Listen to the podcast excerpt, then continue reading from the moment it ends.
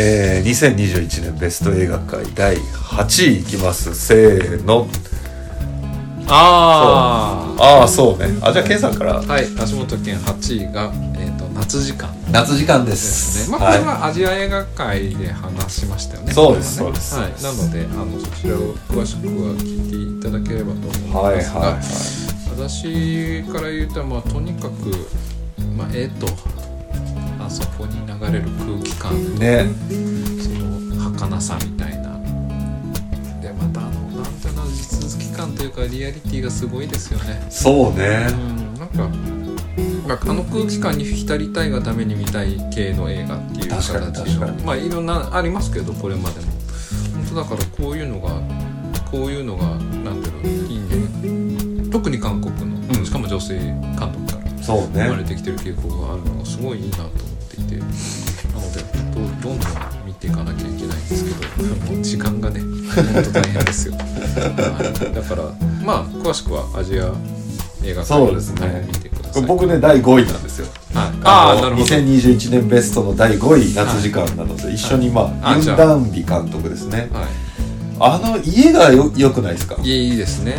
なんかすごくロケハンしてあのひたすら探して見つけた、ん。あの郊外のお家らしいんですけど、うん。インタビューとかでね監督が言ってるんですけど、はもうあの家の中に入って階段の手前に門みたいなのがあるじゃないですか、うん。あれ見て決めたらしいですね。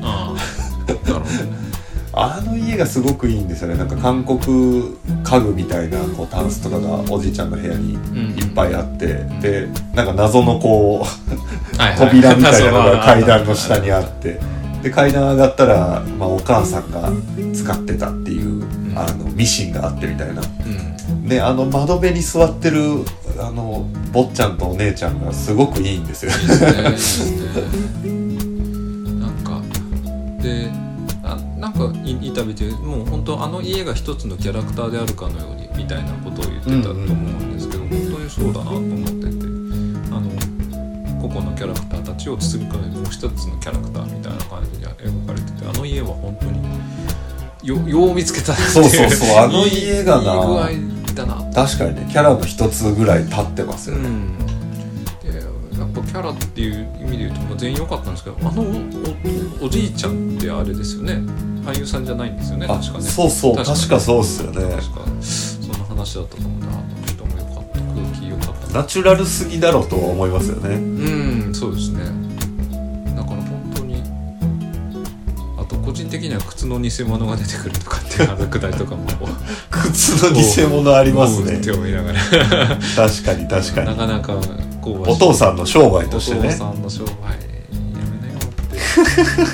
それはダメだよってまあでもその靴の商売もあれじゃないですか。結構こうストーリー的にはちゃんとメインのストリームにかかってくるというか、そうですね。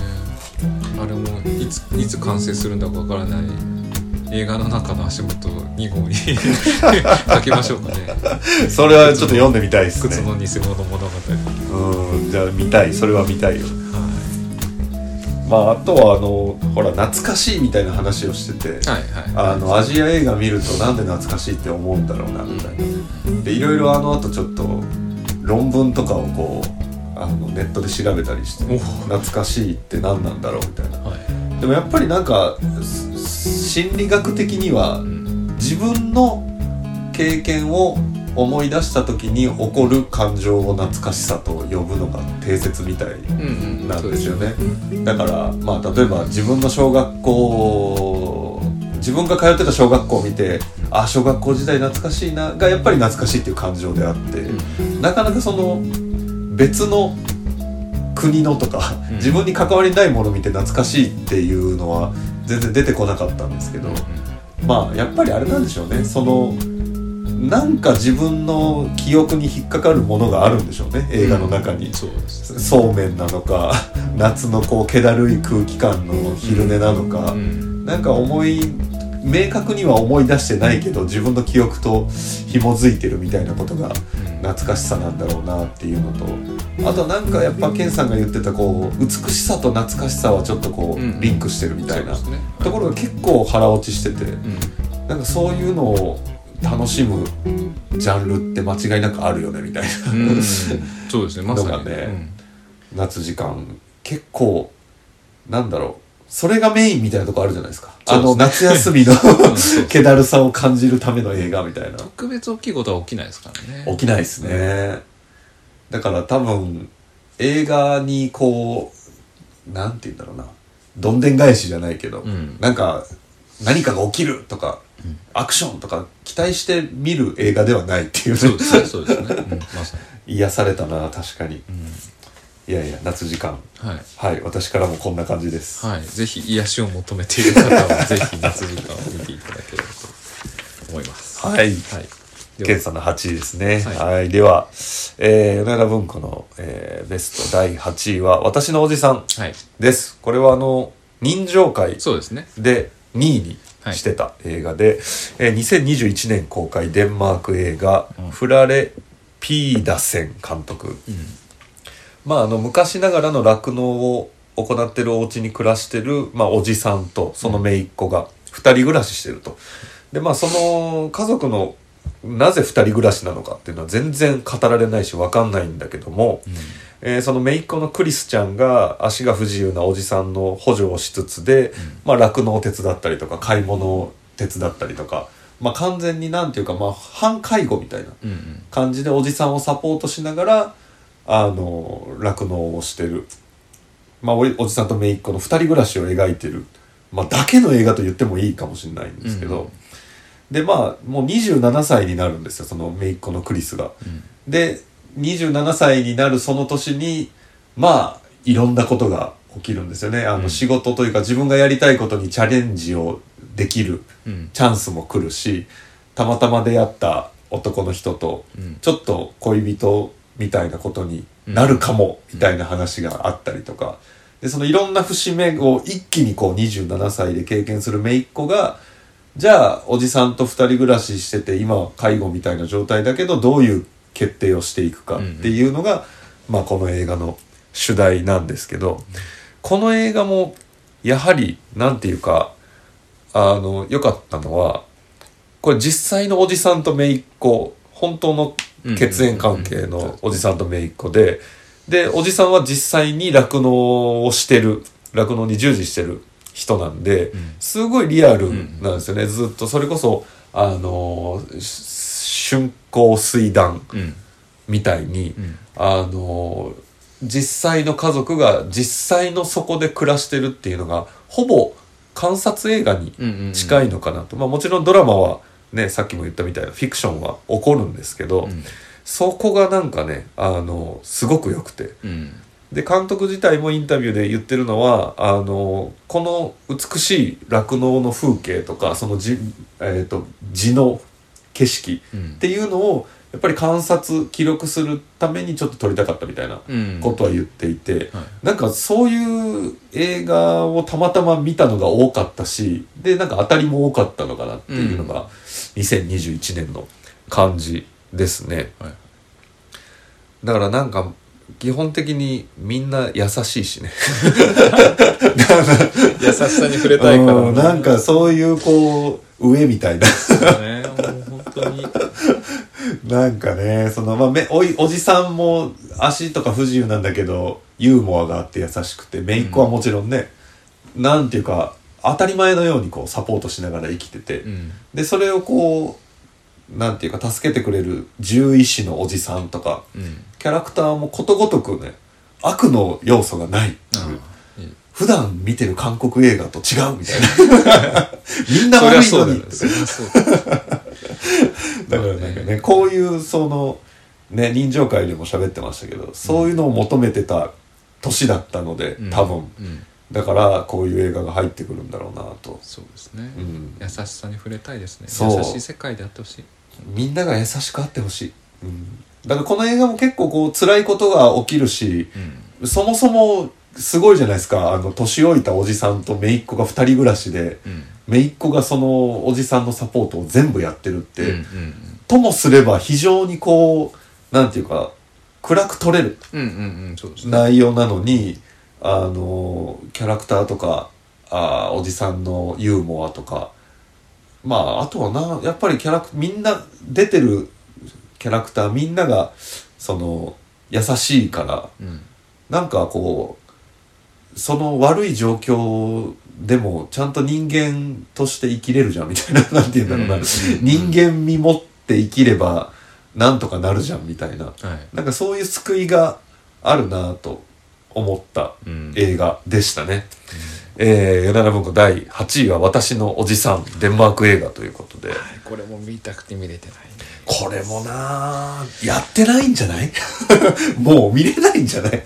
映画館ではなんかね奈良奈良の映画映画を上映する回とかでなんか出てて、うわこれ見に行きたいけど奈良かとか思いながら、そう。でもちょっとでもでもやっぱ響くところはあるみたいなちょこちょこはやってくれるかなと思うんでちょできやなんかタイミングを見てそうですね。みたいなと思っております。まあ映画館で見れるのがベターだけど、うん。まあ、最悪ねアマプラじゃないけどそういうので、サブスク系で見れても泣いちゃうね多分。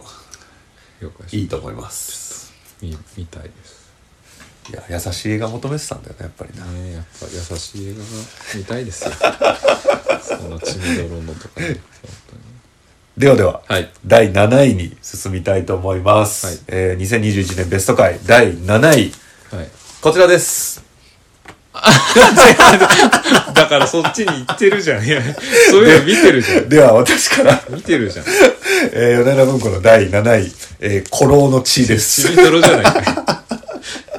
いやあのさっきまでの優しさどこに行った確かにね。確かにね。あの「古老の地」のレベル2が、うん。多分2020年か2021年公開で、うん。でそれで「古老の地」の1個目を見てすげえ面白かったなっていううん感じで入れてるんですけど、はい。えー一応2018年公開の日本映画で白石和也監督ということで、白石和也監督じゃないかよ。そう白石和也監督出すんかいという。じゃんっていう。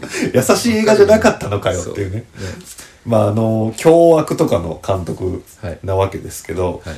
まあざらっといくと広島県の呉原東署っていう、まあ、呉市の警察署ですよね、うんうん。に新たにこう新米刑事がこう入ってくると、はい。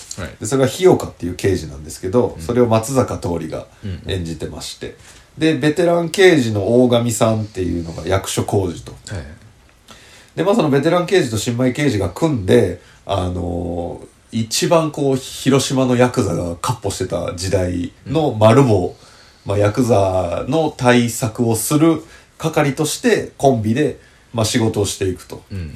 でこの大神っていう刑事がもうなんか、うんそうだな。癒着しまくってるみたいな。ヤクザからお金もらうし、はい融通させるし、はいはいっていうのを新米刑事の日岡が目の当たりにして自分のこう思ってた刑事と違うみたいな。で大神さんが本当にヤクザの味方で悪いやつなのかなんか自分の考えがあっていいことしてるのかすらも分かんないみたいな。でそこのバランスがすごい面白い映画だったんですけどまずまあ松坂桃李がうんうん最近いいじゃんっていう大体いい役やってますよね多いっすよね。あの、ミツバチと遠雷とか。ああよかったね、あの、新聞記新者と聞記かね。者よかったから、やっぱりずっとこう、松坂桃李すげえ、うんいい、みたいなのがずっとありましてですね。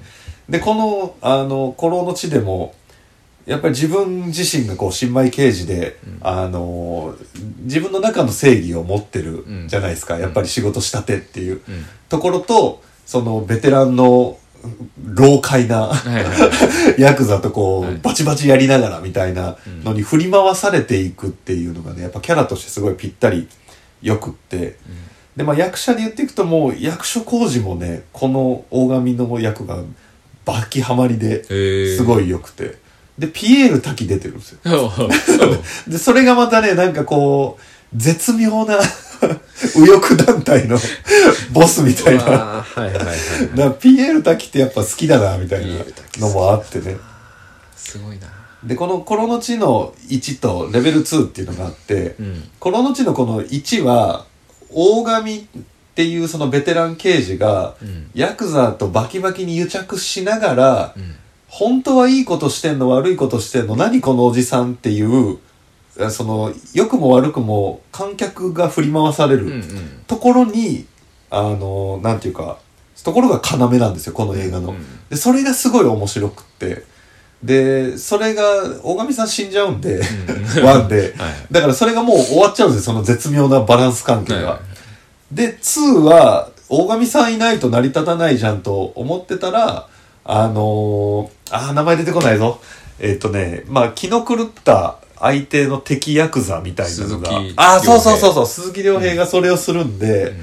だからもう鈴木亮平の肩に全てがこう 乗ってて別に面白かったんだけどワンのその絶妙なバランス感ああではなくなったんですよね。なるほどね。あのもうなんていうか日岡刑事対気が狂ったうんヤクザっていうその単一なほどねまあ悪と正義で語りきれないけどうん。分かりやすいこうね。絵図になっちゃったんでうん。そこをそうするとむずいでしょっていう。そうね。そうすると LDH の映画みたいそうなそうそうそうそう。になるなだからそのなんか一応日本アカディスってるわけじゃない。ディスってるわけじゃないけど。どであれも好きだけどそう、はい分かりやすくなっちゃうよっていうのがあって、で、かつ、あのー日本アカデミー賞で俳優賞取ってるんですよ。鈴木亮平が。はいはい。それでね。だから多分、韓国映画とか見ちゃってると、うん。どうしても、うん。ああ、はいはいはいってなってしまうんですああよ。まあそれはその、比べるところそう、劇薬を見ちゃってるから、うん。でもやっぱ日本の映画をずっと見てて鈴木亮平見るとすごいことしてるなってなるんだけど、そこがね個人的にはやっぱちょっと薄味に感じてしまって、なるほど。うん、韓国料理でベロがまひってて日本の料理で味わかんないみたいな、ああ。それはね感じがあってそれは確かに。そう個人的にあのレベル2よりは1の方がそのストーリー的なバランス感がめちゃくちゃ面白かったなという感じで載せてます「コロの地」はい。まあそう難しいんだよね。ヤクザものってもうそのうん。全盛期がすでに日本映画では終わってるんで、まあね。終わってるっていうか、まあ、その仁義なき戦いとか、うん。当時の東宝映画系うん。もちょこちょこ見るんですけど、う。ん山口組三代目とかね、うん。あのいろいろ高倉健とかがもうバリバリ主演でやってた時のやつって、ん。ちょっともうレベルが違うんですよ。だってむちゃくちゃできてた時代にむちゃくちゃやってた。そう。映画だから、ね、もうあの今むちゃくちゃできないですからね。俳優監督脚本家含めてまあこんな言い方ちょっとあれですけどその人たち自体がちょっとヤクザみたいな。ちょっとなかなかグレーゾーンそうそうそうそう。な感じですだからあの仁義なきとかあの三代目山口組三代目とかの、まあ、ウィキペディアでこうなんていうか、うん。ミニ話みたいなのはい載ってるじゃないですか、もう全部ヤクザの話みたいな。すごいなんか俺も出ねえぞみたいなのを脚本家と役者が揉めて、うん。最終的にその役者が謝りに来たとか、はいはいはい。なんかそういうねなんかもうエネルギーが違うっていうか、ねうん。でそのままのそのなんて言うんだろうな。ギラギラしてる監督とギラギラしてる俳優がもうぶつかり合ってできましたみたいなはい。映画がやっぱりその仁義なきとかで明らかにうんやってあるんで空気の中に。それはもうやっぱ今はもう撮れないですよ、うん。っていう中で今白石監督がヤクザもの撮るんだったらっていうののその大神っていう存在がすごいバランスが取れたりとか、うん。っていうなんかやっぱ一工夫ないと、うんうんうん。あの面白くないなっていうのがあって、でもこの映画はそれがあの今の俳優でできるなんていうか面白さを追求したっていうかが一つ完成してたなっていうので選びました。えー、柳原文庫の第7位は「古老の地の」まあ1個目ですね、うん。白石和也監督でございました。ちょっとあんま見る気なかったけどちょっと見たいなと思いました、あの個人的にはあのトレーニングデイが好きなんですよ。ああそうね。なんかそ聞いて話聞いてそういう系の話っぽいなって思いながら。そうね。まあトレーニングデイは最後まで、あの、悪いんかいっていう、そう。そうそうそうそう悪かった方。そうそうそうで、こっちは悪いんか悪くないんかみたいなのを見極めに行くみたいなところがあるんでそこは、そうね、面白いかもしれないですね。はい。ちょっと見てみたいと思います。ではでは、はい。足元県第、えー、7位が7位です。ラーヤと竜の王国。あこれはちょっともう不遇すぎて何とも言えない。公開も決まっててっていうタイミングで、まあコロナに入っちゃって。そういうタイミングだったんだね。配信一発目みたいな感じ。ディズニープラス配信一発目ぐ2発目ぐらいだったはいはいはい。あのっていうような作品なんですけれどもまあめちゃめちゃ名作です。面白いんだよ、ね、むちゃくちゃ良かったですこれ。しかも今見られるべき映画です劇場でやった？劇場でやってないです。やってないんやだってもいないです。かかんなかったよね。ディズニープラスっていう。宣伝もしなかったもんね。うんだからその前にもうロックダウン入っちゃってもう配信のみでってなるほどねいう形になっちゃった。すごい不遇の。もったいないねやったかな一瞬やったかもしれないな。映画館で見たんだったっけな。映画館がだってもう閉まってた時期そうそうそう。閉まる閉まらんみたいな感じのあれだもんね確かもうディズニープラスだけで見たような気がします。ちょっとごめんなさい。合間になっちゃってますけど。でどういう話かっていうと、うんうん。まあアジアがぶあのファンタジーのアジアが舞台なんですけども、そのあるえっ、となんていうんだ悪いそ悪の存在みたいななんていうんだろうな。こうもくもくした怪物みたいな、えー、と悪魔みたいなのがいてでそれと、まあ、を人間を脅かしてたんですよ。でどう具体的にどうなるかというとその煙に触れると人間が石化してしまうみたいなそんなあの呪いみたいなのをかける怪物がいてでそれをどうにかするために、えーとまあ、ドラゴンがそれあの人間たちを守るためにこうドラゴンがどうにかしてその怪物を封印したんですよ。はいはいで、えっと、今現在はその封印されて平和になってるその、えっと、国なんですけれども、えっと、それがい5つに分断されててで、うん。5つの国が集合して1つの国になってるみたいな、そんな場所あの平和な国だったんですけど、えっと、その封印がされているなんか石みたいなあの封印の宝玉みたいなのがあって、でそれを得た国がより力を得れるっていうふうにそういう人間たちは認識をしていてで、えっと、お話の冒頭の方でそれの奪い合いになってしまいその封印が砕けてしまいうん。化け物も復活して人間も石化されていっててっていう荒廃した世界でそのあの国同士の争いに立ち会ってた、えっと王の娘うん。王の王女の、えー女王の娘とかの、その次の世代の方が、えー、と大人になった時のお話なんですよ。で、えー、と主人公はその一番メインで平和を求めてた国の王の娘なんですけども、えー、とその娘は、えー、と大人になってそのどうにかしてこう今のこの荒廃した世界を元の平和な世界にできないかっていう方法を探して、えー、とその方法を探していくっていう物語なんですけれどもこれがね今もう聞いてるだけでちょっとでしょ。これね本当にすごいね。すごいようあのなんていうのメタファーでもないっていうか、うん。あのすごい話だなと思って、うん。何を思いつくかは別として、うん。いろんなものがハマりうるね。そうそうそう。人間が持ってるでもので。そうなんですよ。で具体的なそのまあどうにかしてその方法を得ていこうとするもの道中にいろんな要素が入ってくるんです。それもすらも各国のそのいろんないざこざとか思惑とかえっ、と引け目みたいなものを反映した形のエピソードが混ざってて、はまあ、ちょっとあんま具体的に言えないんですけどあの見ていくとあれこれファンタジーってなるいうほどね。ようなお話なんですよ。それがねまあ見事でした、ね、すごいわそれは。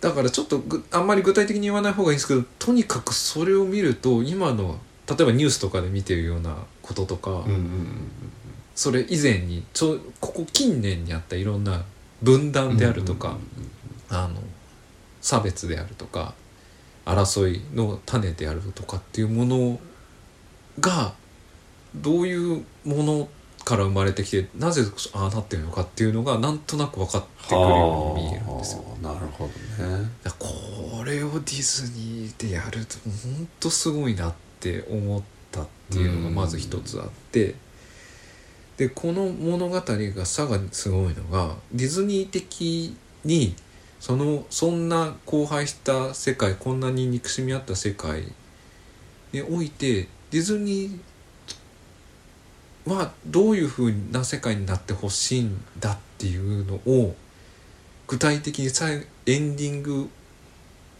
で提示するんですよ。エンディに至るまでの過程で提示していくんですよ。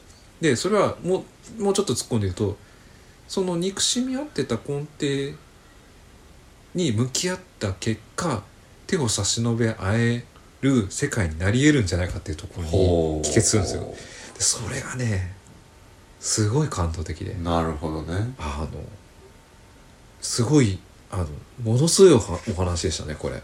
見ないとだな。いやこれはね映画館でやってほしいんだいや本当にねこれうん。ちょっと今こそやってほしいぐらいのお話なんですけれども、でそこれのいろんなところに細かい配慮が行き届いてるんですけど一番すごいなって思ったのはこれの、えーまあ、ラーヤっていう主人公なんですけど、それの声を当ててるのがあのケリー・マリー・トランっていう「うんうん。あのスター・ウォーズ」エピソード8はいで、えー、とローズという役だったかな、うんうん。をやって、えー、とその公開直後から、えー、と大変な差別的な批判といろんなその分断に使われてしまったうん。俳優さんなんですよ。で一時その、まあ、SNS とか発信すらもやめてて。で仕事とかもちょっと中断とかしてたりとか。あとエピソード9まあその映画 作品の出来不出来は別としてその役柄的にも縮小されてしまったりとか。すごいなんて言うんだろう。そのそその当時のアメリカの特に人種差別的な分断の象徴的に扱われてしまっていた人を主人公に当ててるんですよ。はあ。でその背景を知ってみるとこの主人公がやったことっていうのがものすごく感動的に見えるんですだからねこれはねいろんなそのなんて言うんだろうな現実に起こっているいろんなニュースを踏まえてみるとまあよくできてる映画だなって思った映画でした。なあのーちょっと近年でも抜群に良かった。アニメとしてもいいしディズニーとしてもいいですね。いいいいディズニー毎回いいんですけどでも本当に良かったですね。でこれが見られていないのが本当に残念にしかないというか。あんまり見られてないんですよ本当にこれ。あ見ないとですね、うんでも本当にあのあまあ単純に面白いんですよ。面白い冒険探として面白いんですけどそういう背景を考えるとものすごくよく出てなるほど。あの一本でした。はい。7位が「ラーヤと竜のはい